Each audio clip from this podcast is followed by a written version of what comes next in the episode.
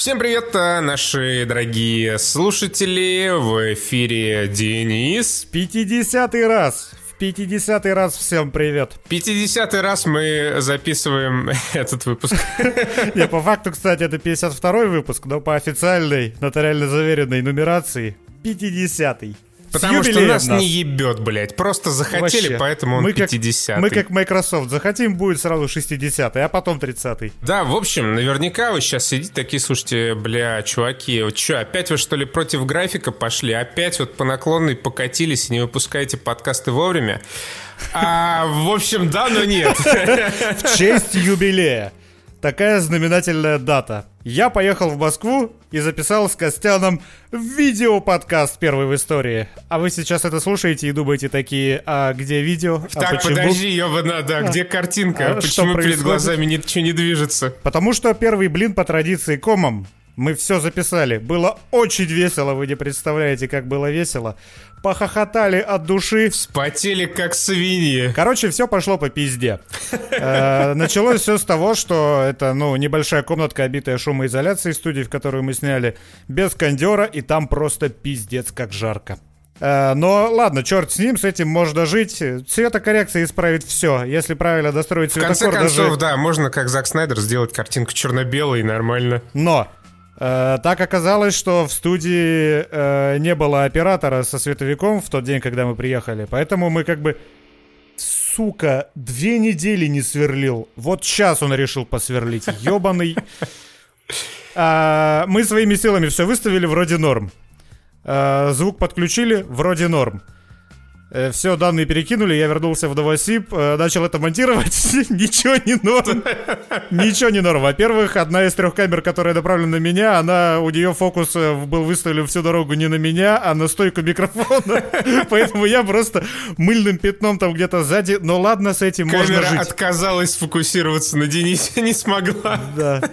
А, во-вторых, камера, которая была общак, я и Костян, она почему-то сфокусирована, сука, на столе, поэтому там два чуть чуть менее размытых, это все равно пятна на заднем фоне. Но самый пиздец подкрался, откуда не ждали звук. Студийные микрофоны были не направлены, то есть они ловили Костяна точно так же, как и меня. То есть если я... Короче, есть э, запись двух микрофонов, и поскольку в каждом из них слышаны я и Костян, один потише, другой погромче, создается ебейшее эхо, и слушать это просто невозможно. В общем, мы отвалили бабла, и... Мы, мы заплатили, да, несколько тысяч за наш э, охуенно ценный опыт. Мы заплатили деньги за опыт, зато теперь мы знаем. Мы знаем, что нужен световик, что нужен оператор, что нужен человек, который может настроить звук, мы знаем, что нужен кондиционер, что самое главное для записи подкаста, поэтому не волнуйтесь, в следующий раз, да, наверное, выпуск на сотый, на следующий юбилей, мы уже все сделаем по уму. На следующий Снайдер Кат. Да, поэтому пока что мы сейчас перезаписываем с нормальным звуком, чтобы все было хорошо, уже у себя по домам, как обычно. Э, но там на самом деле то, то, что мы наснимали в итоге, оно действительно позорного качества и нечего этому делать на Ютубе.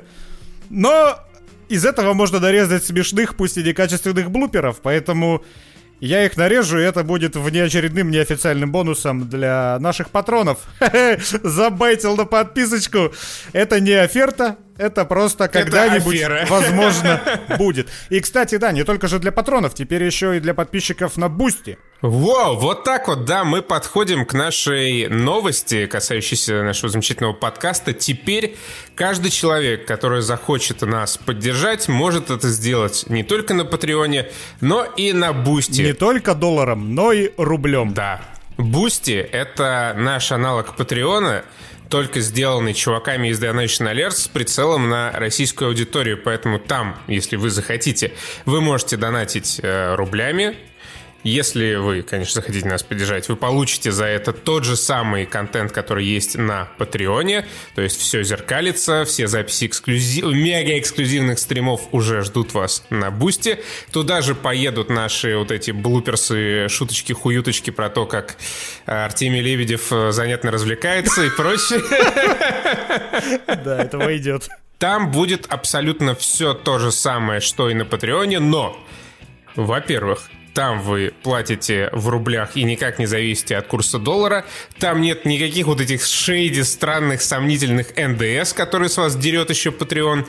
Сам Бусти. Который мы не можем исправить. Да, Вначале это... то, что было долларом, потом стало... Сколько? Долларом и 17, 20 центами, да. насколько я помню. А менять тиры уже нельзя, если такие же по сумме есть, и все. И, и все, да. И плюс где-то там между вами и нами на вот этом пути денег еще исчезает примерно 20% в неизвестных направлениях. Потому что, ну, вот так Patreon. На Бусти все несколько более понятно, более прозрачно. Это 7% комиссия вместо 20 с чем-то, поэтому для любого нашего русского слушателя и когда-нибудь, может быть, зрителя, ну, по крайней мере, наших стримов, Бусти — это очень хороший аналог. Мы его не забросим, несмотря на то, что, да, Бусти — это как бы наш спонсор сегодняшний, но мы туда совершенно серьезно и надолго пришли, и все то, что есть на Патреоне, будет также и на Бусти. Но при этом, э, понимаете, да, Patreon остается, кому как удобнее. В общем, если вам удобнее на Патреоне в долларах, то э, welcome, если вы хотите нас поддержать. Если вам удобнее в рублях, то можно там. Контент один и тот же абсолютно для подписчиков. Да, абсолютно. Но у Boosty есть ряд своих преимуществ. Это интерфейс красивенький, удобненький, ну, на мой взгляд, даже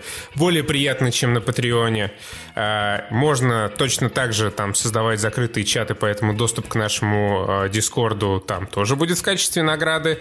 А, что важно для создателей контента, там, косплееров, фотографов, э, людей, которые делают видео, ну, короче, всех тех, кто хочет монетизировать свой контент, э, на бусте выплаты ежедневные, как я уже говорил, комиссия 7%, поддержка русскоязычная 24 на 7, можно создавать, э, как на Патреоне, тиры, можно делать отдельные цели, ну, например, там на сбор суперкрутого научного видеоролика 200 тысяч рублей, вот можно также это сделать.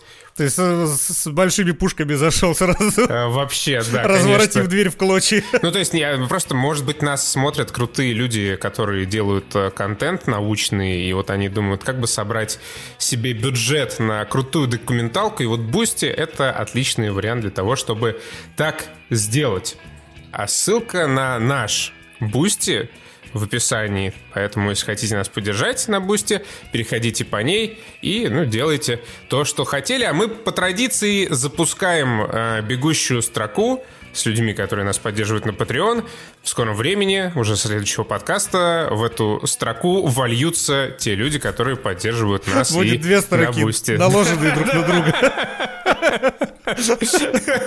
Экономим место на экране.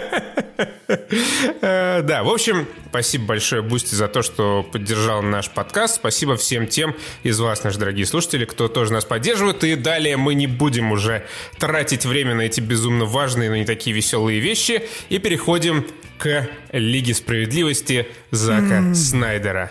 Вкусняшка. Отвратительно, вырежи, вырежи нахуй. Э, Традиционная рубрика «Денис ожидал не то, что получил». Вспоминая кошмар, который в оригинале Лиги Справедливости двухчасовой творился, я думал, ну, сейчас Зак Снайдер выпустит очередную хуйню. Мы с Костяном весело поржем. Но мне понравилось. Мне понравилось э, наверняка по той причине, что я смотрел этот фильм правильно. Сейчас я объясню, как его надо смотреть.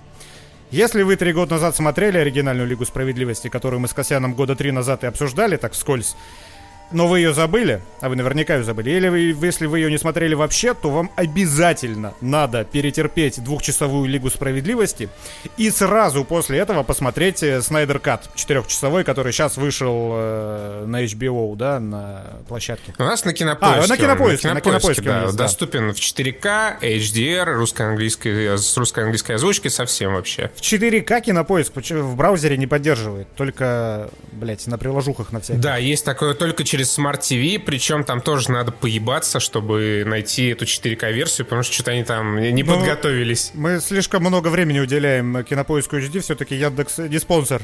Все, затыкаемся, ни слова про кинопоиск. Кинопоиск, имей в виду. Как это работает? Первый раз бесплатно.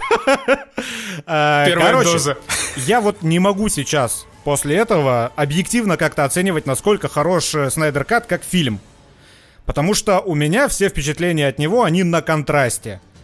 Э, я вижу не фильм, я вижу, насколько фильм отличается от предыдущей версии. И отличается он очень сильно. Это прям, кто бы что ни говорил, кто бы в этом не сомневался, это реально два разных фильма. Из четырех часов хронометража, ну, с учетом титров, там общих футажей с э, Уидоновской Лигой Справедливости трехгодичной давности, наверное, минут 30-40 от силы. И даже те футажи, которые э, один в один такие же, там порой диалоги дразды. Они умудрились, сука, диалоги переписать очень по-хитрому. Э, знаешь, я думаю, просто Снайдер, Снайдер немножко напиздел, и на самом деле он смотрел Лигу Справедливости Уидона и такой, так, Беливер, чё-то хуйня, переделываем. Нет, он же наверняка ее смотрел. Он же вроде бугуртил, что Уидон снял какую-то хуйню. Нет, нет, э, нет. А, с э, Уидоновскую Лигу Справедливости посмотрела жена, по его версии, Зака Снайдера, и Кристофер Нолан. После чего Кристофер Нолан и жена пришли к Заку Снайдеру и сказали, Зак, не смотри ту хуйню, которая получилась. И везде, во всех интервью, Зак Снайдер говорит, что он не видел Лигу справедливости Джоса Уидона, но некоторые изменения, которые он внес в свой же материал, говорят о том, что если он э, все же и не смотрел эту Лигу справедливости, то как минимум какой-то человек близкий к нему посмотрел и указал на некоторые нюансы. На самом деле, я прекр... предположим, он не пиздит, я очень сильно его понимаю. Ну ты когда э, на стоп-гейме делал обзоры и после рендера на ютубе смотрел конечный продукт, у тебя что, не было желания что-то изменить? Обычное желание было изменить примерно все. Ну вот именно, вот именно. То есть, а когда, прикинь, прошло три года, и ты что-то за это время переосмыслил, подсознательно или намеренно, то, само собой, ты что-то захочешь поменять. И, кстати, это по той же причине еще охуенно... Это событие. Выход Снайдер Ката, по-моему, это событие, потому что не так часто мы видим настолько сильно отличающуюся режиссерскую версию, когда это совершенно другой фильм. Ладно, вот есть, например, э, «Властелин колец», где каждый фильм в трилогии идет не два с половиной часа, а три с половиной часа в режиссерской версии. Но там это просто дополнено. Это закономерная итерация, когда вот да. не смогли в кино прокатить, а потом вот дом сделали, как хотели изначально, хотя и театральные версии, они полностью отражали вижен Питера Джексона. Да, а здесь ситуация абсолютно иная. Это абсолютно разные фильмы, и э, людям, которым хоть немного интересно, как снимается кино, они много чего охуительно, реально забавного могут увидеть в этом, когда вот они только посмотрели одну версию и сразу смотрят другую. Я смотрел, я прям покадрово сравнивал. Во-первых, я думал, что Зак Снайдер пиздит, и что это он обрезал края сбоку, чтобы сделать претенциозные 4 к 3. Но на самом деле, как и было заявлено, я вот реально по пикселям сверял, на самом деле фильм, судя по всему, реально снимался в 4 к 3, потому что в версии Снайдера больше информации сверху снизу. Ну, сним, снимался для IMAX. Это IMAX формат фактически. То есть, э, во-первых, зритель видит больше, это да. Во-вторых, очень сильно переработан сюжет, и вот здесь как раз э, на месте Зака Снайдера я бы тоже безумно бомбил, если бы узнал там от жены, от Нолана, что вот то, как я себе представлял фильм, из этого сделали то, что сделал Уидон. И у меня бы пердак горел, конечно, неимоверно, потому что э, Лига справедливости Снайдера мне понравилась. Это нормальное кино. Я, опять же, сейчас, э, повторюсь, не могу объективно оценивать, что это шедевр пиздец, но мне было очень интересно его смотреть. В то время как э, сквозь Лигу справедливости Видана я терпел. Уидон э, напихал в снайдеровскую картину э, элементы Мстителей и элементы Марвел. Элементы Марвел работают в фильмах Марвел, потому что они так и писались. Но когда ты вот эти тупорылые смехуечки и э, какие-то отбитые юморески вставляешь в, ну, в что-то, что снимает Снайдер, это там не работает абсолютно. Оно работает во вред. Да, Снайдер, он вообще, он с юмором не особо. Даже те шутки, которые есть в Снайдер Кате, они как будто так вставлены, просто, ну вот, как-то пришлось, но э, акцент на них такой мизерный, как будто вот Снайдер вставлял какую-то шутку и такой думал, бля, ну пацаны не оценят, у нас тут вообще Библия, боги. Типа, как нехорошо. Пускай будет одна шутеечка, но вот не, не, не буду на ней акцентировать внимание. Э, вот вся тупая херня, над которой мы с Костяном стебались три года назад, она в версии Снайдера вырезана. А, ну да, во-первых, э, сцены, которые доснимал Уидон с Беном Аффлеком и с э, Генри Кевиллом, их, соответственно, нету в фильме Снайдера. Соответственно, там нету по-уебански за 30 миллионов долларов замазанных усов. И еще за 30 миллионов замазанных мешков под глазами Аффлека. То есть Аффлек вообще бодрый, свеж, как будто он э, до этого пять лет с э, Анной Де прожил вот в этом фильме. И да заткнись ты нахуй, блять, вот было душно в Москве в студии, а тут зато вот этот хер сверлит. Нету вот этого э, перекосоебленного лица... Генри Кевилла, бля. Генри Кевилла, когда он к Бэтмену вплотную такой и лицом на весь экран «Tell me, do you bleed?» И ты прям видишь, как, сука, графон на губе трясется. Блять, но тут есть один нюанс. Ну, во-первых, я безумно скучаю по началу, где вот э, в версии Джосса Уидона показывают на телефон снятого Супермена, у него, блядь, губы нахуй съезжают с лица куда-то в сторону. А во-вторых, вот я смотрел, когда Лигу справедливости в 2017 году, а, тот момент, когда Супермен уже возродился и начал пиздиться в приступе там амнезии с а, своими будущими соратниками, я вот смотрел на его лицо Генри Кейл, думал, Бля, ну как же вот плохо ему замазали усы. Просто, ну какой позор, невозможно смотреть. И вот спустя три года выходит Лига Справедливости Зака Снайдера. И что оказывается? Оказывается, блядь, это ебало Генри Кевилла такое. Ну, просто Генри Кевилл не совсем удачно скривил ебало. Как и в той же самой, собственно, файт-сцене не очень удачно э, себя же озвучила Галь Гадот, крикнув вот это миметичное «Кален, Это тоже осталось. Это та самая вещь, которая исправляется в дубляже. Вот э, часто пишут, что дубляж порой лучше оригинала. Дубляж чаще всего лучше оригинала только в тех случаях, когда в оригинале актер хуево сыграл постоянно говорят про Звездные войны, про «Я ненавижу песок», он проникает повсюду. И вот Галь Гадот, тоже не Шарлиз Терон, хоть тоже родом из Австралии. А, она...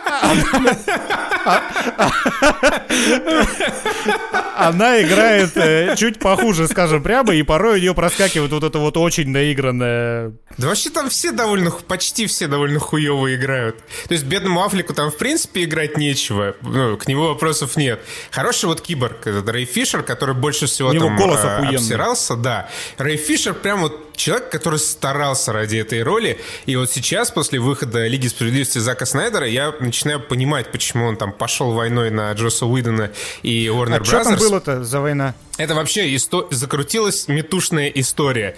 Еще э, в летом прошлого года, когда стало понятно, что лиги э, Зака Снайдера, видимо, все же быть, Рэй Фишер начал подсирать э, в Твиттере на Джоса Уидона и Warner Brothers, мол, на съемочной площадке царила нездоровая атмосфера, э, Джос Уидон абьюзер, все дела, его линию повырезали, потому что все пидорасы расисты, и вообще там давайте судиться и все такое. Блядь, вот не сыграть рейс карт во время срачи в Твиттере, это, по-моему. Это самое, это, да, нельзя, нельзя никак. А, Warner Brothers даже провели э, внутреннее расследование. Естественно, оно затрагивало там не только Джоса Уидона, но и верхушку Warner Brothers, которая типа закрывала глаза на происходящее. Но ну, Warner провели расследование, такие, типа, пошел нахуй, и все в порядке. У нас работают ангелы, а ты черный демон. Черный парадемон. Вот, но все равно подсирал дальше Рэй Фишер. Потом к нему присоединилась еще Галь Гадот, которая сказала, да, ну что-то Джос Уидон не очень хороший парень. Потом присоединились... Она сказала, Джос Уидон, no! Да. Потом, что самое интересное, еще присоединились к этому срачу актеры, которые, блядь, аж в Баффи играли. А, не помню уже, кто именно. Я, в принципе, никого, кроме Сары Мишель Геллер, не знаю. Но, короче, да, сказали, что такой вот он подлец-абьюзер, Джос Уидон не очень приятный чувак. И, по словам Рэя Фишера, доходило до того, что, э, ну, они, значит, что-то там снимали, переснимали. Джос Уидон ходил, э, никого не любил, там э, на всех агрился. И когда Рэй Фишер предлагал ему как-то изменить там свою роль, как-то изменить сцену для киборга, Джос Уидон ему отвечал в духе «Ебать, ты чё, братишка, мне даже э, Роберт Дауни-младший не указ, а ты, бля, кто нахуй такой?» И вот в таком ключе проходили до съемки. В то время как э, на площадке Снайдера там царила любовь, дружба, и все вообще э, в десны дружились. И вот опять же, тот самый контраст, он очень э, четко заметен, когда ты сравниваешь персонажей Э, в версии Уидона и в версии Снайдера. В, вообще фильм Уидона, ну, монтаж Уидона, фильм-то все равно как бы Снайдер. Кстати, Видон даже не указан в этих, в титрах. Я думаю, знаешь, ему самому стало в какой-то момент стыдно. Он попросил, слушайте, смотрите, я тут хуйню надел, а давайте вы только Снайдера укажете, чтобы все подумали, что это он. Пришел реально всем поднасрал и съебался. Кстати, открывающая сцена-то как раз, где не указан Виден, я серьезно все это время думал, что вот она-то Снайдера под охуенную песню Everybody Knows от Сигрид. Вот это в слоумо длинные стартовые титры. Это прям хранители чистой воды, а оказалось нет. Оказалось у Снайдера по-другому все было. Э, будем считать, что это амаш от э, Уидона Снайдеру был. Или он так просто следы заметал. Типа, чтобы никто не узнал, что это не Снайдер. А, фильм Уидона, он про то, как э, Бэтмен, э, периодически становящийся, запойным, собрал э, несколько бичей. Они один раз получили пизды от Супермена, и два раза попиздились с пришельцами. Все. То есть глубже в этом фильме ничего нету. Ну, конечно же, есть еще комичные вставки, типа Типа, бля, господи, блядь, типа в конце какого-то хрена Флэш с Суперменом, заливаясь хохотом, катаются по... Нет, там как там, там же, там же, помнишь, охуенная шутка была, ну, в смысле, охуенная. В своей кринжовости по полу там катались Киборг и Супермен, и а, Киборг ну, что-то такой пиздец там ржет, ржет. Ахахаха, я даже не чувствую пальцев своих ног. Ха-ха-ха. Ой, да, у меня же, блядь, их и нету. И Супермен такой, ахаха, лучше бы я мертвым остался, и Гальгадот. Ах, children, I work with children. Ой, и бранч еще, господи, если кто помнит э, вот этот э, кошмар э, версии в Снайдер, он как раз обрезан так, как и должен быть обрезан. Когда Брюс Уэйн приходит вербовать этого Барри Аллена, Флэша, и такой, я собираю команду супер людей, чтобы отбить там инопланетную заразу, и Флэш ему такой, остановись прямо здесь, я в деле. Мне нужны друзья. Все, меняется кадр, они уезжают на машине. А в версии Уидона, сука, этот кадр, он не останавливался. Там Барри Уидон, ой, Барри Уидон, господи. Короче, Флэш, он пускался еще в какой-то длиннющий кринжовый монолог, который все никак не кончался. Он такой, у меня не такой темп, как у других людей, мы не можем друг друга понять, я постоянно что-то не поспеваю или тороплюсь. Вот, например, бранч. Что такое бранч? Это, сука, обычный завтрак, ради которого ты полчаса стоишь в очереди. Я такой смотрел э, и три года назад, и сейчас я пересматривал версию Уидона, я такой, нахуй это слушаю. Зачем это Слушай, тут вообще ну, нужно? Вот э, я хочу добавить, что в целом, вот у Снайдера 4 версии, э, фу, блядь, четырехчасовая версия, и там много моментов, на которых я сидел и думал, блядь, нахуй я это слушаю. Только если у Уидона это были какие-то супер дерьмовые шутки, то у Снайдера это на серьезных щах супер банальные, супер простые диалоги, в частности, почти все диалоги, касающиеся скайпа между Степан Вулфом и его проект-менеджером. Это задел на сиквел. Вообще, у Снайдера внезапно куда больше отсылок э, ко вселенной именно фильмов. Там у Снайдера, например, есть зеленый фонарь, он упоминается зеленый фонарь и показывается зеленый фонарь. Зеленый фонарь, он же был у Уидона тоже в Нет, не было. Не Нет, было? не было. Ну похуй, там э, у Снайдера полно мусорных отсылок. Ну, а я согласен, да, что они в целом фильму не нужны, но они есть, и хуже от этого не становится. То есть, по крайней мере, мне на эстетику А вот, а вот и становится хуже, я не согласен.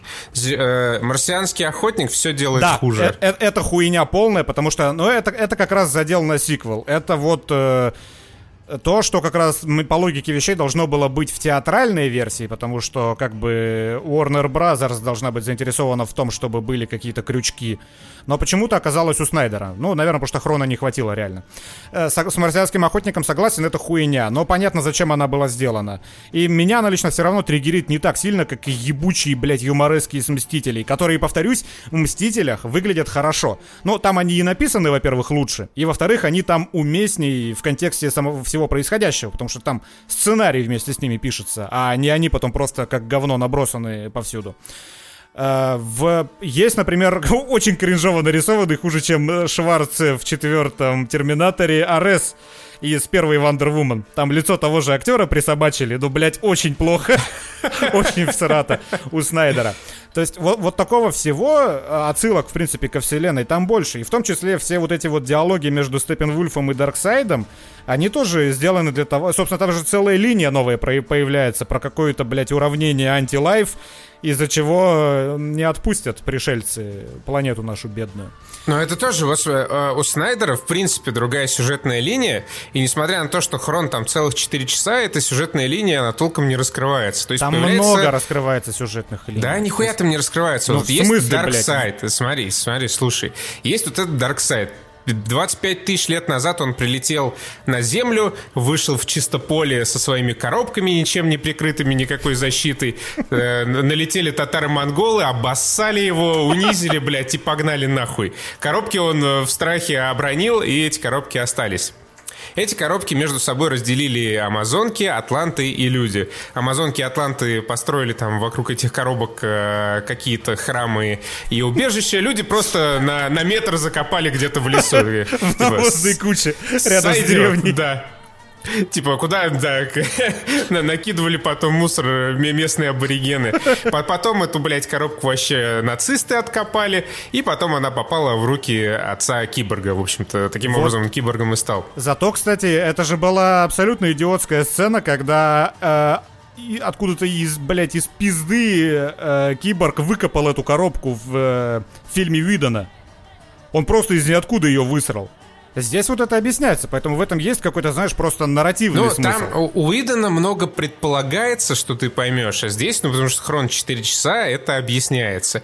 Но, тем не менее, значит, э, проходит 25 тысяч лет назад, э, ой, фу, просто 25 тысяч лет. Супермен очень яростно и болезненно кричит, тем самым почему-то активирует э, эти мазербоксы, что тоже, по-моему, не объясняется, типа, ну, схуяли. Ну, типа, криптонец поорал, мазербоксы активировались, Э, э, злые инопланетяне все почуяли и вернулись э, на Землю искать эти мазербоксы.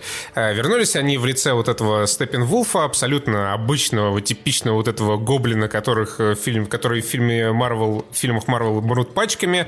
Гоблин прилетает, начинает эти все мазербоксы воровать, говорит, ну пиздец, вообще мы злые, такие мы злые с моим хозяином, о, вообще, вообще вас всех убьем. Знаете почему? Потому что мы, блядь, злые. А вы все будете страдать. Знаете, почему будете страдать? Потому что вы столкнулись со злом, которое никогда в жизни не видели. И чудо-женщина тоже такая ходит, бля, Брюс, Брюс, пиздец, там зло, ну ты знаешь, зло, типа такое вообще большое зло грядет, потому что, ну вот, оно злое. И вот эти вот диалоги о том, что, бля, они пиздец такие злые и хотят совершить какое-то зло, тянутся на протяжении всего фильма. Единственная деталь, которая появляется, это вот это некоторое, не, некое уравнение, уравнение антижизни, которое, ну, ты, в принципе, о котором, если не почитаешь в интернете, не очень понятно, что делает, но, типа, контекстно ты вроде как допираешь, что это некая пиздятина, которая вот поможет Дарксайдерсу стать супер злым. Не просто злым, а максимально злым и мощным. Ну, вот это, опять же, просто задел на сиквел, чтобы было оправдание тому, что потом потом уже Дарксайд сам прилетит э, и будет, ну и будет э, Лига Справедливости 2. А, я в целом, смотри, я начинаю учить э, Зака Снайдера снимать фильмы. Я не против того, что это задело на сиквел. Я опять же не против того, что а, есть вот это какое-то уравнение жизни. Например, вместо того, чтобы пихать этого марсианского охотника с двумя абсолютно дебильными, ненужными сценами, одна из которых вообще обесценивает Марту, блядь, ключевого персонажа всей вселенной, он мог бы потратить эти пять минут на то, чтобы, ну, более внятно рассказать, что такое уравнение в жизни, как его там, ну, будут искать и как его будут применять. Ну, просто это, это сюжет. А это тебе расскажут в следующей части. В следующей части не расскажут, потому что все, Бэтмен сейчас снова станет запойным после расставания с Дармас. Для меня просто э, Лига Справедливости Зака Снайдера, это, в принципе, ну, шо, шо Уидон, шо Снайдер, это плюс-минус одно и то же, только с разных сторон. Уидон это настолько плохо, что хорошо. Снайдер это, ну, просто душный фильм, зато со своим, ну, интересным, классным, стильным виженом Снайдера, который вот мне было... Вот именно, да. Посмотреть интересно. Мне все вот это... Меня не напрягал хронометраж. Э, во-первых, по той причине, что там он набит не вот этими смехуечками убогими и вставленными не пойми зачем, которые были у Видана, а во-вторых, какая бы нудятина там ни происходила, там эстетика снайдеровская, охуенная, которой не было по какой-то причине в «Бэтмен против Супермена». Я сейчас на волне всего, я пересмотрел и БПС, я пересмотрел и Man of Steel, и вот в Man of Steel она есть, и Man of Steel это охуенное кино. Man of Steel — это вот лучшее DC, что сделал да. Зак Снайдер. И мне кажется, было бы пиздато, если бы Заку Снайдера после там Man of Steel дали снимать Чудо-женщину, которую он и придумал изначально. Ты же в курсе, что образ ее он придумал? А, я думал, придумал автор, сука, комиксов. Нет? Не, я имею в виду кин кинообраз. И у Снайдера изначально этот образ, из-за чего у него произошел такой закадровый биф с Пэтти Дженкинс, э, уважаемый, у Зака Снайдера а, по изначальной задумке э, Чудо-женщина должна там была приключаться во время Крым, Крымской войны, А, и, да, помню. да, в качестве трофеев она там вообще, блядь, нахуй таскала с собой головы отрубленные э, ру- русских воинов. Но... Вежливых людей. Вежливых людей. Но Пэтти Дженкинс сказала, пошли вы нахуй, маскулинные э, мерзкие твари. У меня чудо-женщина будет э, олимпийской чемпионкой. И, э, уважаемый Циммер, пожалуйста, переделай свою мелодию таким образом, чтобы чудо-женщина была не крутой героиней, а ебаной, блядь, олимпийской чемпионкой, которая наебывает своих же сестер на Тимискире, чтобы победить, хотя, хотя она и так уже дочка там главной королевы. Да, это Сделай, тоже про пожалуйста, вторую часть. да, это про я уже про вторую часть, ну потому что первую ее э, помогали делать э, Хуимрази, а вторая вот уже, да, стала э, творческим э, шедевром Пэтти Дженкинс. Вот у Снайдера Чудо-женщина охуительная. Все, что вот есть самого лучшего, самое лучшее в э, Лиге Справедливости, а оно вот связано с Чудо-женщиной. У нее лучший экшен. Она всегда ходит э, одетая с иголочки в самых последних э, коллекциях там, блядь, э, чего там, Винтреска, Винческа, блядь, не знаю, какие модные бренды есть, Версачи. И при этом э, ее, причем снаряга чудо-женщиновская, она не выглядит как кусок картона. Почему-то в любой сцене э, Wonder Woman 1984 броня выглядела как картон. Но здесь она выглядит хорошо. И, кстати, Уидон, за что ему руки отрубить, он вырезал сцену с декольте с ее. Когда, короче, по, по телевизору, по радио передают, что загорелся Парфенон там какой-то амазонский, она стоит в платье и какой-то там реставрирует статую. И камера вообще у Видон, ой, у Снайдера это такой долгий лонгшот, который вот идет, идет, показывает красивое декольте и перетекает в телевизор. А Уидон на моменте, как раз когда она должна была опустить руку и показалось бы э, самая красота фильма, у него идет кат сразу на телевизор. Мразь бездушная, все испортил, весь фильм запоганил, руки вырвать. Э, Но, кстати, вот э, о, о кринже, например, у Зака Снайдера то ли осталось, то, ли появилась эта странная сцена, где одновременно за компьютерную мышку хватаются чудо-женщины. Это, к слову, вот об этих сценах, которые непонятно нахуй вообще нужны. Причем э, по задумке Зака Снайдера, все дальнейшие фильмы, они касались того, что Бэтмен должен был, блядь, влюбиться в Лоис Лейн, ее даже, в общем-то, обрюхатить, и вокруг этого фи- финальная развязка была э, закручена. Вот, кстати, еще момент. Э, В фильме Уидона одна из самых слабых сцен, которые СОшники там в интернете нарекли вообще самой слабой, это сцена, которая как бы зеркалит э, сцену в Авенгерах, когда Мстители все посрались, когда Локи у них в заточении сидел. И там идет спор. Спор идет характерообразующий. И во время этого спора все срутся, и потом все выкарабкиваются обратно к тому, чтобы стать командой из него. То есть это, это, это ключевой идейный конфликт фильма был. Его же решил перенести Уидон, по ходу, в э, Лигу Справедливости. Но там он абсолютно тупой и ненужный, потому что они срутся по теме того, не сделает ли Супермен э, Брюсу Уэйну Бобо, если они его резнут. Хотя намё- даже намека на это не было, это не предполагалось у Снайдера. И они из-за этого срутся, но в следующей же сцене они все равно все вместе, и Чудо-женщина такая, которая говорила Брюсу Уэйну, я с тобой на одном поле срать не сяду. В следующей же сцене она подходит такая, похуй я с вами. То есть к чему все это было, не понять. И что, сука, характерно, э, не так... Ты помнишь, как это было в оригинале? А что именно? Character development вот этого афроамериканца, которого Видон так не любил. Как они нашли в итоге эти ма- мазербоксы у Видона, это просто смехота. Он такой, я не могу их найти. Типа, это не под силу даже мне. Ему все остальные персонажи хором такие, ты справишься, мы в тебя верим, это тебе по плечу. И он такой, все, я нашел. То есть, блядь, вот настолько это бездарно было, и это смотрелось так же бездарно, в принципе, как весь э, фильм Видена двухчасовой, но в версии Зака Снайдера ты видишь, как много проебали, потому что как раз вот этот персонаж Киборг, он охуенно подан у Зака Снайдера. Вот охуенно исправлена ситуация для Флэша в Снайдер Кате и для этого Сайберга.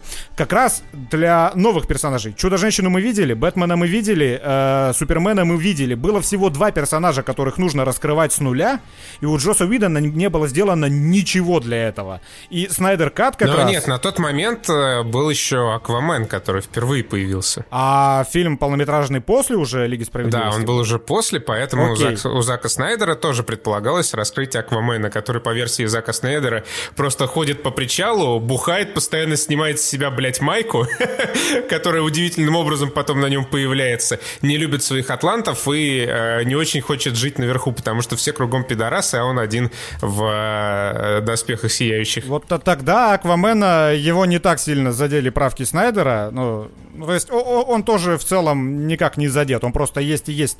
Но вот Киборг и Флэш, они прям охуенные стали в этом фильме. Вот за это прям огромный респект Снайдеру и огромный дизреспект Уидону за то, что я понимаю, что хронометража два раза меньше, но это должно было быть. Первое, Киборг, э, у него реально работает сюжетная арка, у него, у него хотя бы появилась сюжетная арка в версии Снайдера она трогает, она цепляет, и вот то самое, про что я говорил, мы в тебя верим, ты сможешь. В версии Снайдера, вот этот момент, когда у них просто из-под носа спиздили куб, там есть сцена самопожертвования его отца, чтобы оставить на этом кубе след, который он потом и отследил. То есть, блять, как э, характерообразующую сцену самопожертвования отца которая в дальнейшем потом еще скажется на финальном вот этом вот э, пересиливании себя самого героем. Как можно ее заменить на, сука, мы в тебя верим, ты сможешь, и из-за этого он может. Что это за говно, блядь? То есть вот на месте Зака Снедера у меня бы реально горел пердак, если бы я узнал, что вот с моим персонажем, с аркой, которую я снял, сделали вот эту хуйню. И это неописуемо. Я не знаю, как к этому можно было прийти, но только в условиях того, что нужно в два раза сократить фильм. Но, блядь, нужно было вырезать вот это, чтобы сэкономить хронометраж, но, сука, Уидон э, на место вырезанного хронометража вставил ебучую семейку придурков российскую. Ну, смотри, это же я просто вообще, неописуемо. Я вот я не согласен с тем, что бедного Уидона говнят за те решения, которые он принимал. А, потому что пришел человек на... Э, вопрос, конечно, в том, нахуй он пришел, но тем не менее.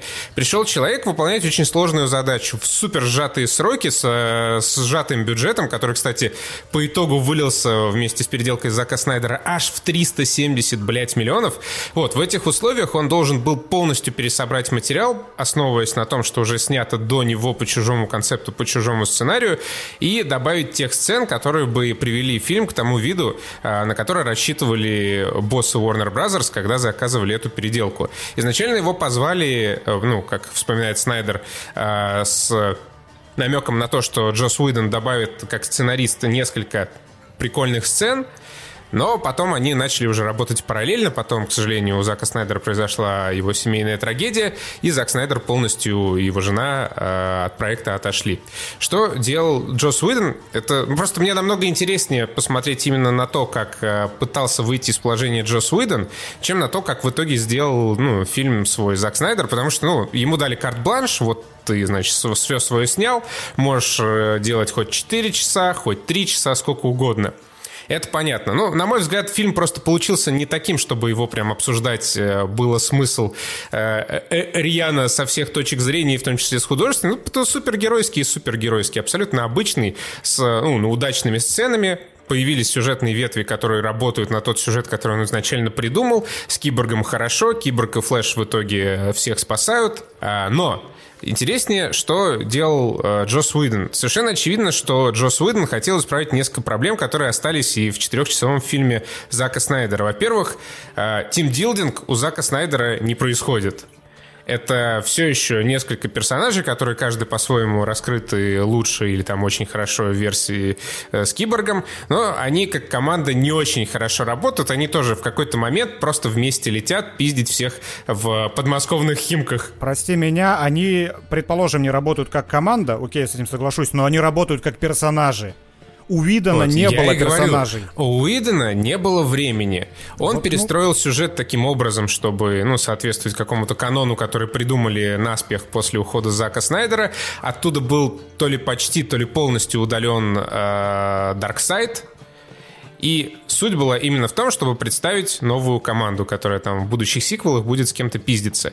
А, также очевидно, что а, верхушка Warner Brothers, ну, мне очевидно, а, может быть, это было и не так, конечно, что верхушка Warner Brothers, Brothers была не очень довольна ролью Бэтмена в фильме Зака Снайдера. И эту роль захотели исправить. У Джоса Уидона Бэтмен — это куда более деятельный герой. Это герой, который все-таки хоть немного, но опирается на свой интеллект, на свое прошлое, и который имеет какой-то план. В частности, в той самой судьбоносной сцене, где Генри Кейвилл с кривым ебалом держит его и спрашивает «Tell me, do you bleed?» Это он привел э, Лоис Лейн, чтобы там угомонить, утихомирить Супермена. Это, Они... кстати, интересный ход был, да. Да, а не она сама там оказалась, потому что, блядь, э, со своим ПТСР каждый день приходит, пьет кофе и смотрит на э, разрушенный памятник Супермена. Потому что у Зака Снайдера эта сцена, она как раз максимально тупая и соответствующая там по уровню своей идиотскости э, худшим юморескам Джосса Уидона. В какой-то момент, когда Барри Аллен там пытается перегнать в драке Супермена, просто из- из-за хамви выкатывается такой Бэтмен нелепый абсолютно. Зачем-то становится посреди дня возле Супермена, но Супермен его, конечно же, начинает атаковать. Никакого, блядь, вообще плана у Бэтмена нет, он просто говорит бля, слушай, ну если ты меня убьешь, спаси хотя бы людей, ладно, договорились, окей. И Супермен жарит его своим лазерным зрением. Вот, блядь, причем буквально еще пару бы сантиметров, он бы нахуй ему лицо поджарил, если бы Бэтмен не закрылся своими какими-то су- супер классными новыми наручами, которые нарисовал ему, э, спроектировал Альфред.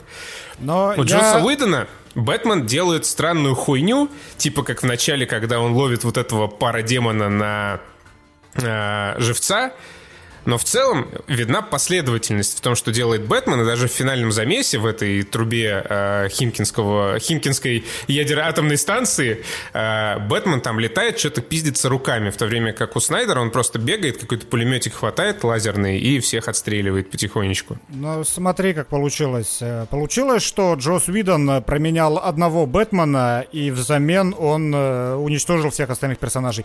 Я, опять же, говорю Уидона, я так агрюсь на Уидона, я как бы не имею в виду лично его как профессионала. Мне нравится Уидон, я обожаю Светлячок, я люблю Сиренити, мне нравятся Мстители.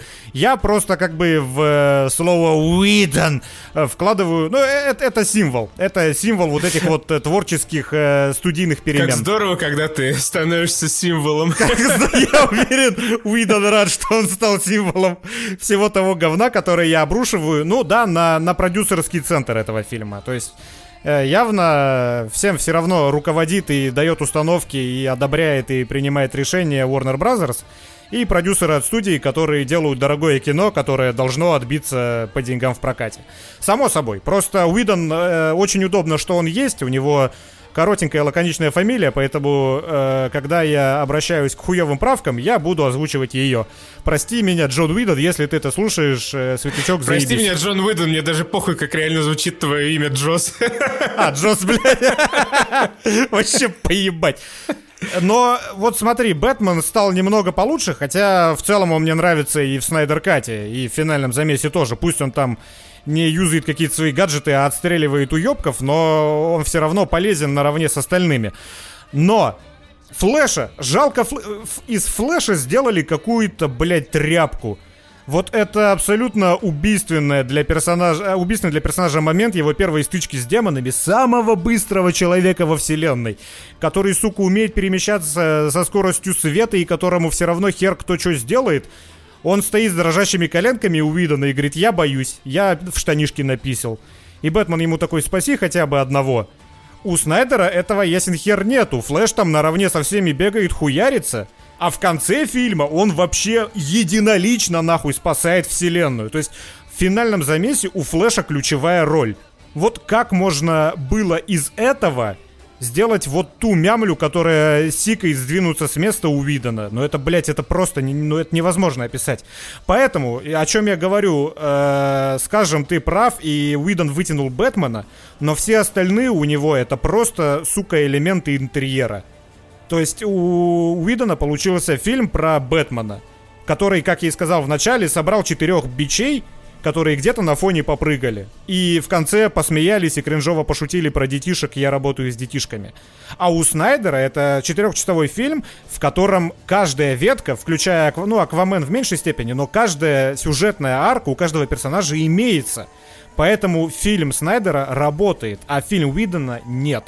То есть э, я, ты же не будешь спорить с тем, что фильм Видан это хуйня полная. Ну это, ну это просто, блядь, говно. Не, это говно, я не спорю. Но я тебе а говорю, Снайдер Кат меня... это нормальное кино, как минимум. Как минимум нормальное. Снайдер, да, на, нормально, но мне, у меня просто нет никакой ярости по отношению к Уидону, как там, знаешь, у фанат. Вообще, в целом, вся история со Снайдер Катом мне нравится вот именно как оболочка фильма, что вот были люди, они были не безучастны, они какие-то баннеры расклеивали на улице, они запускали волны с хэштегами, они даже собирали э, деньги на благотворительность э, для людей, там, страдающих от депрессии, вот именно в поддержку а, Снайдер кстати, Ката. плакатик же видел там вшили еще, типа «Ты не один», когда да, да, Бэтмен да. забирает Барри Аллена, уезжает, там как раз реклама. Да, да, да.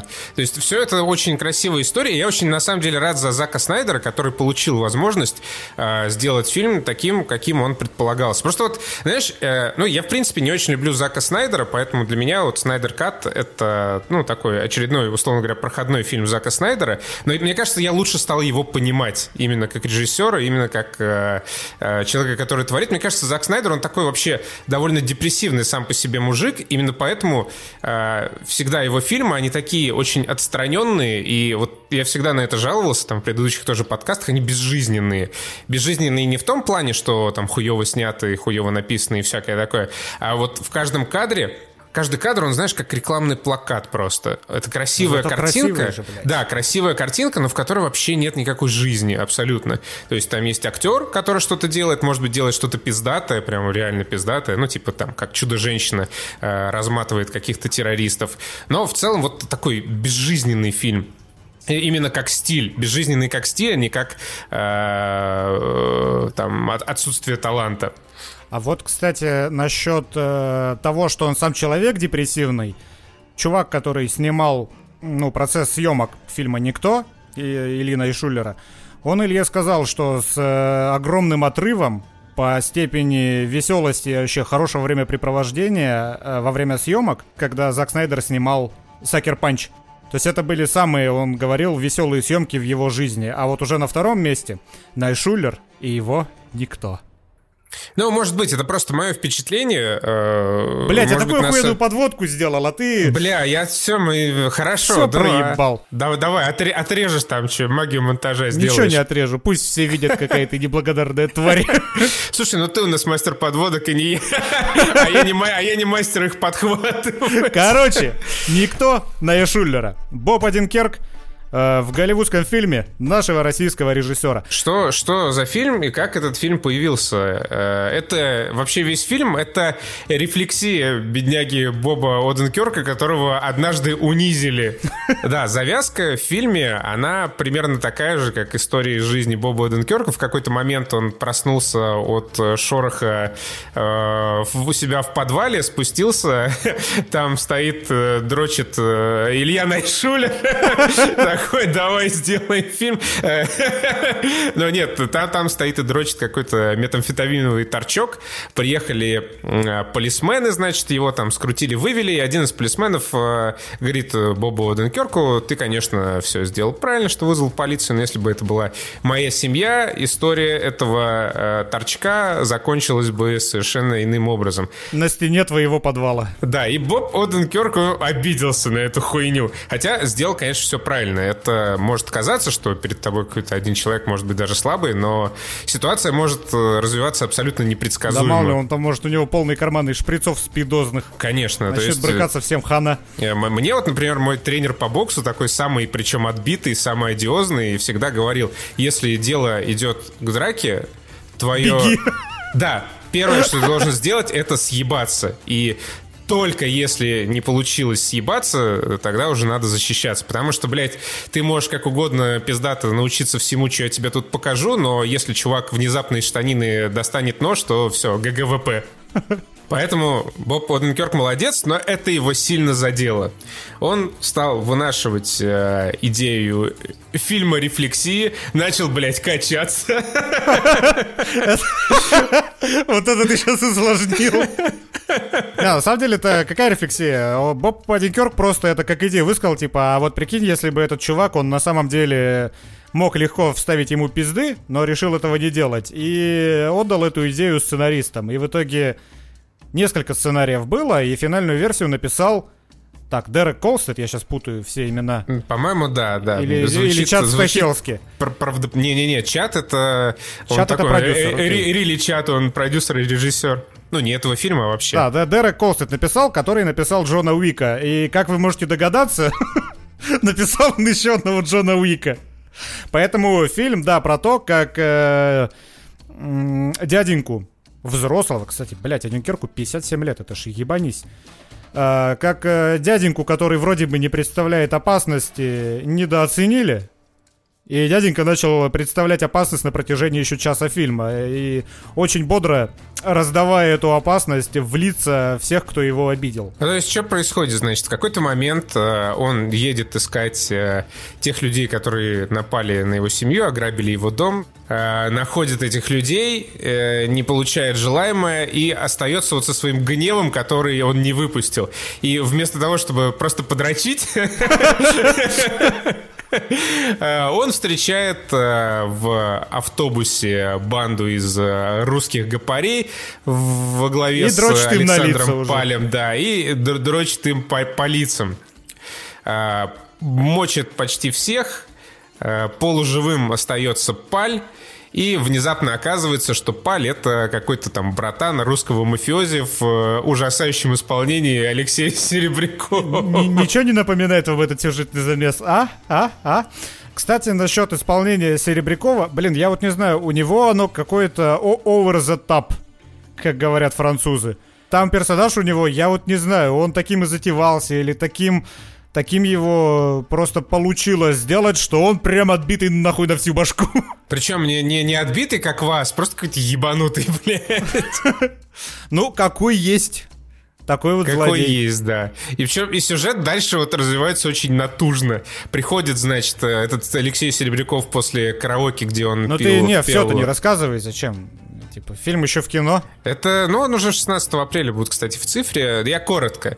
Э, значит, э, приходит в палату к своему умирающему Палю, Э, говорит, кто вас так уделал. Выясняется, что один Боб Оденкерк, он узнает подробности из жизни Боба Оденкерка, которые ему очень ярко сигнализируют о том, что лучше с этим дядечкой вообще дела не иметь, потому что эту Пали он вообще не любил, в принципе, как своего родственника. Но Серебряков такой, его герой точнее, ну, блядь, что, придется меситься, давайте там, схватите его туда-сюда, тыры-пыры. Ну, и завертелось. Ты вот когда рассказываешь э, сюжет, он еще больше становится похож на сюжет Джона Вика, вот прям один в один. Ну, потому что, блядь, он такой и есть. есть... Тут даже вместо щеночка есть котик. Вот когда смотришь «Никто», ты такой, ну да, похоже на Джона Вика, но когда Костян это рассказывает, то, что он рассказывает, оно одинаково подходит, абсолютно одинаково подходит и к фильму «Никто», и к фильму Джон Уик. То есть, блядь, если бы он просто мне в баре рассказывал про фильм, который посмотрел вчера, я бы даже засомневался, про какой конкретно он говорит. Ну, потому что так и есть. Если в Джонни Уике э, герой Киану Ривза — это бывший киллер, то э, у героя Боба Оденкерка, в общем-то, схожие предыстория, но чуть-чуть другая, но как бы... Но достаточно сильно все равно эти фильмы отличаются уже там с постановочной и с э, характера, опять же, образующей. Че, блядь, за слово я придумал, характерообразующий? Э, с точки зрения персонажа главного. Джон Уик э, — это фильм про супергероя. Киану Ривз играл реально супергероя, который очень технично, очень грамотно, практически не получая ударов в ответ — разносил в красивом, бодром экшоне э, сотни неприятелей. Не хуже, чем Шварц... Блять, я хотел назвать какой-нибудь... Во всех своих фильмах. А здесь же история немного другая. Этот фильм, он э, не... Э, этот боевик, вот именно боевичная составляющая, она не такая техничная. И каждый на самом деле удар, он отдается. То есть это такой, это суровый, брутальный, боевик, в котором ты чувствуешь здоровый импакт здоровой драки как раз в таких вот э, нюансах это очень разные боевики. Ну, да не, можно на самом деле сказать проще. Э, как бы у никто не такая крутая постановка боев, именно хореография. Если в Джонни Уике это прям полноценная ганката, как когда-то в Эквилибриуме, только еще более жесткая и приземленная, то в Никто это просто хороший монтаж, который зачастую выглядит довольно традиционно, показывают сначала, как в первом кадре Боб Оденкерк куда-то стреляет, потом кадр меняется, показывают, как э, красиво, да, вот с этим импактом отлетает отлетает вот некоторый его противник в сторону. Там есть несколько прикольно поставленных э, с точки зрения хореографии сцен, например, там с одним темнокожим этим рэпером РЗА, э, когда он месяца с э, использованием там снайперской винтовки, прям здорово сделано. Но по большому счету экшен он такой очень традиционный, очень олдскульный. Но все настолько хорошо и динамично смонтировано, что, в общем-то, э, ты не цепляешься взглядом за э, простоту постановки и, ну, просто наслаждаешься этим довольно угарным фильмом. Но Илья Найшулер, он же в интервью своих говорил, мол, он хочет отойти от месива и э, добавить в свои фильмы побольше драмы. Вот с драмой здесь не задалось. Боб Оденкерк, он пытается очень делать всякие сложные выражения лица, но видно, что как бы нечего выразить в этом выражении, потому что ему ничего не написали. Я вот не знаю, да, э, здесь виден задел на то, чтобы э, от неимоверно эффектного экшона свести акцент в какую-то понятную человеческую драму. И эта драма, она... Я на самом деле вот этому фильму даже все там недостатки по части драмы, какие есть, я готов простить, знаешь, за что? За тот момент и то, что следует за тем моментом, когда Боб Одинкерк э, сидит за рулем со скрещенными пальцами. Ты помнишь это? Да. Это просто, блядь, охуе... То есть вот, в этом как раз видно, что фильм про персонажа, не про... Ну, Джон Вик это фильм про экшен, все же, я думаю, понимают. Там сценария как такового нету, там и персонажа как такового нету. Э, Киану Ривз э, не пытается ничего отыгрывать, ему отыгрывать не надо, он просто ходит и раздает пиздюли. Он и не умеет, да. Боб Одинкерк куда лучший актер, чем Киану Ривз, как по мне. И Боб Одинкерк может отыграть что-то сложное. Но э, о чем я там говорил, так к чему я вел? А, да, фи- э, этот фильм, в отличие от Джона Вика, он про персонажа. Просто мне кажется, что в сценарии не был э, достаточно хорошо проработан именно антураж человеческий этого персонажа. То есть все, что касается семьи, оно как бы есть и как бы э, оно показано, но оно не особо работает. Может, я не под правильным углом на это смотрел, и, опять же, как я и говорю, там есть пиздатые сцены, характерообразующие. Мне, я, блядь, откуда я высрал реально это? Да, фундаментально херня? характерообразующие сцены. Фундаментальные характерообразующие сцены и моменты там есть, в том числе, которые работают. Но просто мне порой казалось, что вот, вот эту часть можно было, например, вырезать. Каких-то там очередных э, натужных споров с супругой. Ну, не споров, а взаимодействия просто. Э, просто э, э, этот фильм, он не настолько цепляет своей драмой, как мог бы, и не так сильно, как Джон Уик цепляет своей хореографией. Фильм, он немного разрывается между драмой, между экшеном и между таким комедийным экшеном. Там есть элементы комедии, причем, кстати, пиздатые, они веселые. Но там всего этого меньше, чем могло бы быть, и поэтому как бы в три стороны этот фильм разрывается, и в итоге ни к одной из них полноценно не доезжает. И я хочу отметить, что фильм-то хороший. Мне фильм, тебе понравился фильм? Мне в целом нормально. Но опять же, э, ты тоже вот писал в Дискорде, я в целом это мнение разделяю. Если бы его снял какой-нибудь другой человек, э, я бы, наверное, сказал, что он мне скорее не понравился. Да, это Но безусловно. Так, да, так как его снял Илья Найшулер, и мне тоже Илья Найшулер как э, персона э, крайне симпатичен, я все же склонен сказать, что мне нравится, просто потому что я рад за Найшулера, что он снял, в общем-то, нормальный, хороший, такой традиционный голливудский боевик. Тут еще просто такой момент, что он во многом, этот фильм, ну, он ориентирован на русскоязычную аудиторию, как мне кажется. Ну, то есть все вот эти камео русских э, актеров, вот эта русская речь, вот этот русский уголек, откуда вылезший, я так и не понял. Я, я не понял, а это не, квота это... была, которую нужно отбить, да, или это да, реально? Да, Илья да? Шулер так и сказал в своем интервью, что ему, э, к нему обратились продюсеры, сказали, что не хватает темнокожего персонажа для токена. Да. Окей, хорошо, тогда, тогда все встает на свои места, но это но тоже опять забавно. Же, честь и хвала Илье Найшулеру, этот персонаж, он забавный и вписан, да. ну, как полагается. Вот, не знаю, я не могу смириться с тем, как у Бога сделан герой Серебрякова, или, не знаю, Серебряков, как плохо его сыграл тут, ну, э, как оно на самом деле хер знает, просто потому что, опять же, в своих интервью Найшулер говорил, что он изначально отказался от идеи делать э, китайскую мафию, он сказал, типа, я понятия не имею э, ничего о менталитете Китая и не хочу там обосраться, делая клюкву и вообще позорное э, стереотипное представление о китайцах. И нате вам, блядь, Алексей Серебряков, я не знаю, что может быть еще более стереотипным представлением о русских мафиози, который отбитый, бухает, поет караоке, что-то типа по понятиям действует, мол, раз э, братюню нелюбимого грохнули, надо что-то как-то с этим делать. И, э, на мой взгляд, он еще настолько плохо играет, что просто, ну, неприятный персонаж, он не воспринимается как э, классный антагонист, там, Боба Оденкерка, который хороший драматический актер и пытается... Вот знаешь, может быть, если бы Нет, так он и ними... должен, кстати, восприниматься мерзким, он же должен восприниматься мерзким ублюдком. Да, вот если бы между ними была еще какая-то химия прикольная между э, Оденкерком и героем Серебрякова, фильм смотрелся бы лучше, но этой химии нет, потому что, ну, Серебряков Потому что очень... Дерек Колст — это сценарист. Ну, или, да, потому что Дерек Колст — это сценарист, э, и ничего не смог придумать лучше, чем копию Джона Уика только про э, такого чел- человека с зависимостью, как это э, объясняет э, сам Илья Найшулер. Но это вот опять же, я э, уже несколько раз, в том числе, как самый яркий пример у меня в башке сейчас возник, это «Храбрый перцем» Йохайнес. У меня не складывается окончательное впечатление от фильма, когда я его смотрю в кинотеатре, особенно с дубляжом. Вот, блядь, как он выйдет, э, когда там ты сказал, 16 апреля уже? Да. В цифре, можно будет его посмотреть в оригинале. Возможно, он мне даже больше зайдет, хотя и сейчас в целом норм я доволен, что сходил. Потому что, блядь, я, когда смотрю на Динкерка, я хочу услышать, как сиплый Боб Динкерк во всю мощь своего горла орет «Give me this goddamn uh, kitty cat bracelet, motherfucker», а не как актер дубляжа, пусть и хороший актер дубляжа, вынужденно растягивает слова в этот момент, потому что сука, крупные планы, нужно в губы еще мудриться попасть. Ну и плюс к тому же, э, в начале фильма сволочи дописали, когда я смотрел в кинотеатре, высветилась надпись 18+, э, и в фильме присутствует сцена курения, курение вредит вашему здоровью, и мне на протяжении двух часов хотелось, сука, курить после того, как я эту надпись увидел.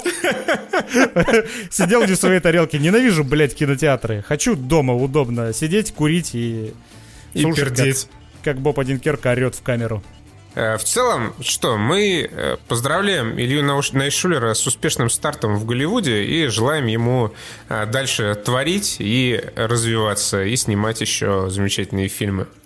Вот. И Заку Снайдеру тоже желаем, конечно. И Takes Two Юзефа Фореса э, страшный хоррор, который запрещен детям, посвященный э, восстановлению э, семейных отношений. каким-то образом, я, блядь, конечно, не знаю, с той жестокостью, которая показана в игре. Э, в общем, Мистер Фак The Оскарс вернулся со своим новым кооперативным творением.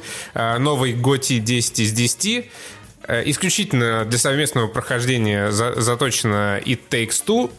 Вы играете за двух игрушечных персонажей, которые э, должны, преодолевая разные мини-игры, э, вновь вернуться в свои тела и восстановить э, гармонию в семье. Как они, блядь, ее восстанавливают, это полный пиздец, конечно же.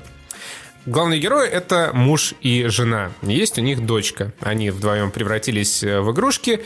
А дочка там их не видит, не замечает, занимается своими делами и очень грустит, потому что родители в реальном мире ругаются. А первая идея, к которой пришли главные герои, заключалась в том, что надо заставить дочку плакать. Кровавыми слезами. Да, и тогда э, в ручьях ее слез мы снова станем э, такими, как были. И э, уничтожив э, логово ос, просто нахуй, после того, как они сожгли их, э, они пришли, значит, в комнату к этой девочке и увидели на полке стоящего слоненка. Очень милого, хорошего, э, плюшевого. И такие, а знаешь, как заставить эту мелкую суку рыдать? Давай убьем слоненка, блядь. Потому что это ее любимая игрушка. Потому что, надо, да, это ее надо, на, на, надо объяснить все. Э, вся игра проходит вот в стилистике истории игрушек. Вы маленькие э, какие-то деревянные игрушки э, на сплитскрине бегаете по какой-то параллельной вселенной, э, созданной на основе вот окружения вот этого частного дома, в котором семья живет. Вы знакомитесь с белками, которые ведут войну с осами, вы помогаете одним, другим, потом вы парите на листиках с дерева в квартиру, потом вы по огромному игрушечному замку путешествуете в поисках чего-то.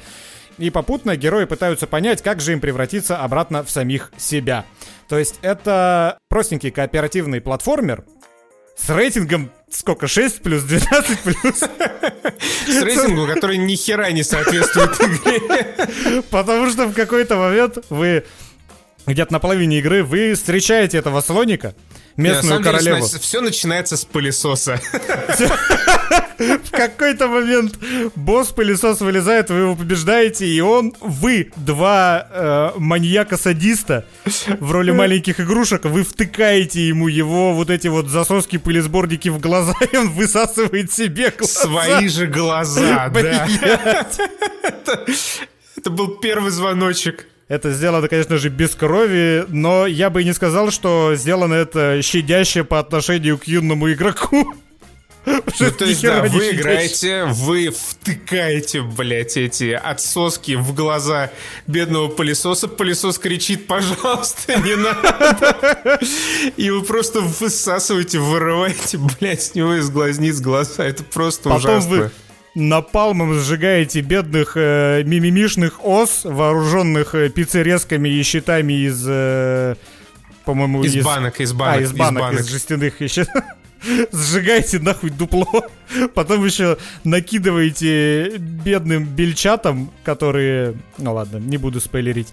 И в, в какой-то момент игры вы оказываетесь перед этой королевой с лодиком, которая, сука, еще специально, Форес хотел, чтобы пердаки сгорали.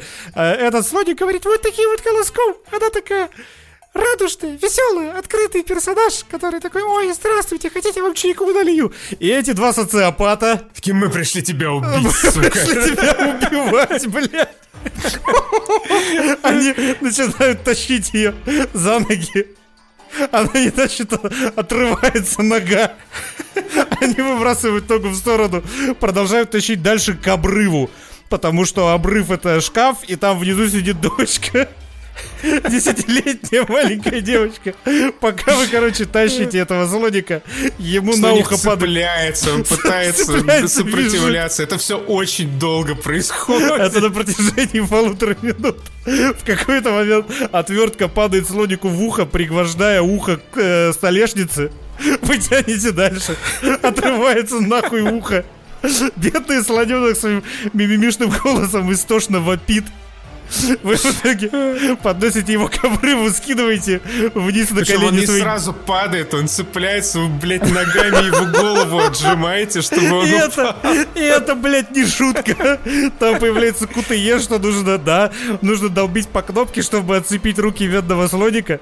В итоге слоник падает на колени к бедной девочке и сверху еще ухо и нога. Это, блядь. О. Блядь, я хотел просто сходить в душ после этого эпизода и там немножко поплакать.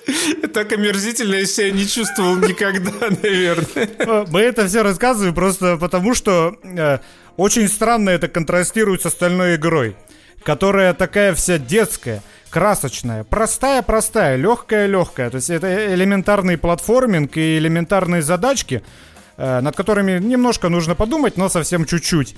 То есть это игра для детей нахуй. Это игра для детей. Если, если в эту игру поиграют дети, это травма на всю оставшуюся жизнь. Это знаешь, знаешь, мне что напомнило? А, когда 10 лет назад а, у нас прокатывали лабиринт Фавна, Гильермо mm-hmm. Дель Торо. И он, блядь, позиционировался как ебаная сказка для детей. То есть я, я помню, я пришел в кинотеатр смотреть «Лабиринт Фавна», и там э, стояла мама с двумя детками. Они тоже брали билеты и спрашивали, а что за лабиринт фавны? Им говорят, ну это сказка такая. И, блядь, два бедных ребенка пошли на лабиринт фавна. Пиздец какой-то. Вот в целом то же самое, только без кровища. Да, то есть игра еще, она очень, очень, она поначалу не вываливает все карты на стол. Начинается все вполне безвредно, пока не встречается нам на пути вот этот бедный пылесос. Но, черт с ним, с вот этим людонарративным диссонансом. Игра внезапно охуенная. Э, Юсеф Арес, он еще во время Way Out показал, что он знает, как э, развлекать народ в сплитскрине.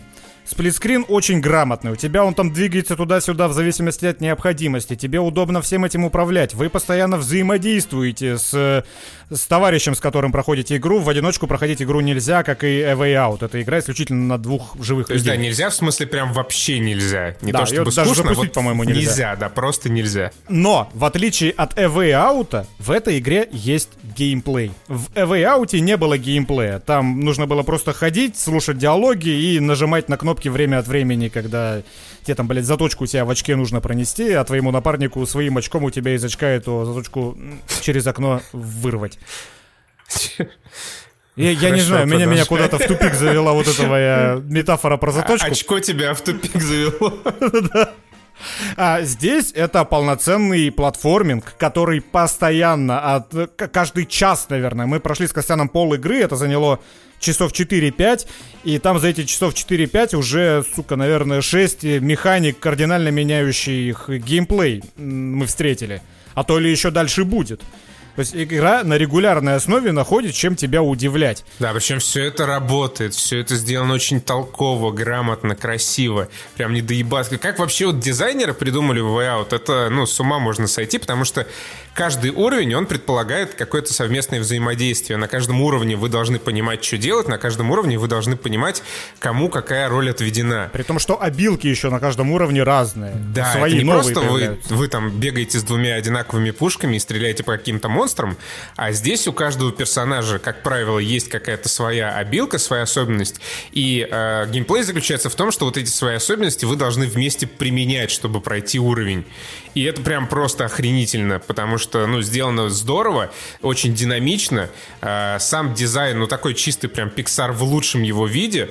И, ну, ты смотришь и в целом, блядь, поражаешься, как вот э, сравнительно небольшая студия э, сделала, условно, вот эту 2А игру, которая по качеству превосходит огромную массу вот этих всех AAA блокбастеров, которыми нас заваливает, ну, там, преимущественно Ubisoft.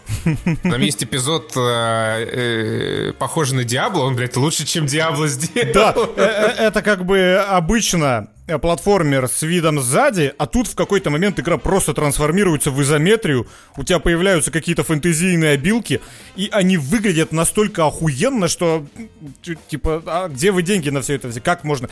Э, в этой игре огонь красивее, чем в батле и колде вместе взятых. В последних. То есть прям как когда у тебя огонь горит на экране, это прям восхитительно. Я- Визуальные...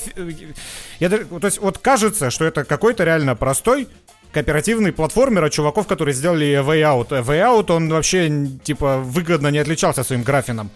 Но здесь ты порой попадаешь в такую охуительно живописную локацию, которая сделана на основе дачного туалета. То есть, как я и говорил, там все локации это такие типа Это такая, типа, художественная интерпретация реальных Да. помещений и предметов. То есть, Но да, вы по, по дереву красиво. реальному там сквозь, сквозь дупла какие-то путешествуете, по, там, по подполам, по каким-то кладо- кладовкам. И из всего этого антуража сделано вот, сделаны такие по- полусказочные, гипертрофированные э, художественные локации. Вот э, забудьте про Horizon, забудьте про The Last of Us, самая красивая игра пятилетки, вот. У, у нее есть там свои какие-то недочеты, там порой феписы проседают, порой то все. Но вот когда ты попадаешь в какую-то, не знаю, в четвертую по счету за последние три часа игры охуенную локацию, у тебя прямо рот развивается. Это невозможно с закрытым ртом играть. Да, причем это все разнообразно, это все очень красиво, очень дорогое, очень здоровское. Все задизайнено как-то вот с, с выдумкой, с придумкой, прям просто конфетка, а не игра. Респект э, Юзефу Фаресу и его брату Фаресу. Форесу, Форесу. А, Причем, э, опять же, к геймплею, который появился внезапно, здесь есть такие полноценные, причем много, ну там в конце вот каждого часа условно. У тебя по боссу, у каждого своя механика, она интересная.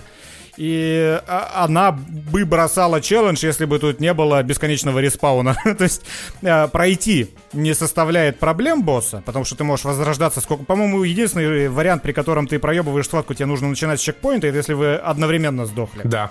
Но если не одновременно вы умерли, тогда просто через 3 секунды упавший игрок возрождается и вы продолжаете. Ну и плюс, да, вместе, когда вы играете, вы что-то думаете, вам надо какие-то задачки решать. Порой надо кооперироваться прям жестко. Когда вы там, да, играете в Division, в Destiny, в Diablo, вы просто, ну, сидите, дрочите, и как бы, ну, в общем-то, неплохо, нормально, все получают удовольствие. И не хохочете при этом. Да, а здесь это здорово, задорно, игра побуждает коммуницировать, типа, там, решать, в какую сторону что повернуть. Че дернуть, че не дернуть. Вы в какой-то момент оказываетесь на такой лодке катамаране, у которой один игрок сидит за левым колесом, а другой за правым колесом. Соответственно, чтобы вся лодка повернулась туда, куда тебе нужно, один должен крутить быстро, а второй должен стоять там. Потом обратно нужно повернуться. Потом еще босс-файт с этим, где вылезает куча тентаклей, и вы орете, так, сейчас я стою, ты поворачиваешь, сейчас я назад, а ты вперед. И вы вот, как бы вы одной махиной управляете вдвоем, как это в детстве вы сидели с братом играли в какой-нибудь экшон, где ты на ВСД бегал, а он мышкой стрелял. Вот здесь это порой возводится в абсолют. То есть вы реально, вы одним каким-то механизмом должны управлять вдвоем, э, приходится коопиться, при, и становится весело. И, короче, Форес молодец. Сывись, 10 из 10. Да. И то это мы еще до конца не прошли. То есть это все эмоции, мы еще половину контента не видели. Да причем, да, на 10 часов игру сделали. Это вообще уважение. И я не знаю, как брейнштормы проходили во время создания этой игры. Я уж не знаю... Я думаю, под ЛСД. Под ЛСД наверняка, да, иначе никак. Просто столько идей. Причем даже идеи это наверняка реюз. То есть где-то это уже наверняка было, но не все вместе сразу в одной игре. Не, ну как, механики-то, они на самом деле простые и, да, уже были везде, но здесь здесь они, во-первых, работают именно в кооперативном режиме, во-вторых, здесь они настолько органично перетекают из одну в другую, там, благодаря повествованию и дизайну, что складывается ощущение, что игра прям вообще максимально уникальная. Но и при этом, кстати, э, если у вас есть друг и вы с ним хотите поиграть, то игру нужно купить всего один раз. Ну, как, собственно, это было и в Way Второй просто скачивает клиент, и вы его приглашаете, он заходит, вы играете вдвоем. Два раза покупать игру не надо. Вообще прям по-божески. Как известно, раз в год и Electronic Arts стреляет. Да, да. И вот и мы отстрелялись, э, наверное, да, с этим выпуском. Да, Спасибо еще раз, что нас слушаете. Если хотите поддержать нас материально, мы теперь есть и на Бусти, и на Патреоне. Встретимся уже, уже, уже даже раньше, чем обычно, потому что в график Да, не мы... загадывай, еще там затупим где-нибудь. Ну, в принципе, да, тупняк — это наша кредо. Все, спасибо большое, покеда. Пока.